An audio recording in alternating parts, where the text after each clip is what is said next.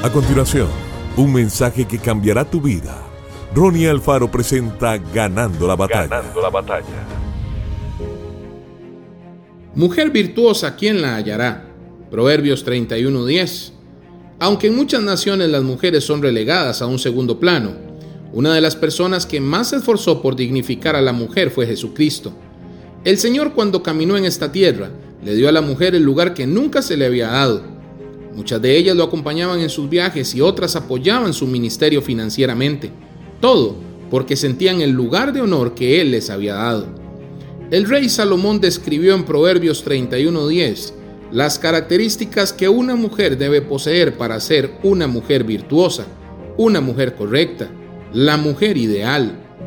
Puedo decir que el éxito del matrimonio depende de la mujer. Cuando dos personas unen sus vidas en lealtad mutua, basando su relación en el temor a Dios y en la obediencia a su palabra, establecen el fundamento que las llevará a la prosperidad. Salomón dijo que la mujer sabia edifica su casa. En otras palabras, determina el futuro de su descendencia. Salomón compara a la mujer con una nave de mercader la cual está llena de las cosas más preciadas y extraordinarias. Personalmente, puedo decir que esto ha representado mi esposa no solo para mí, sino para toda nuestra familia, mis hijas y para aquellos que la rodean. Que Dios te bendiga grandemente.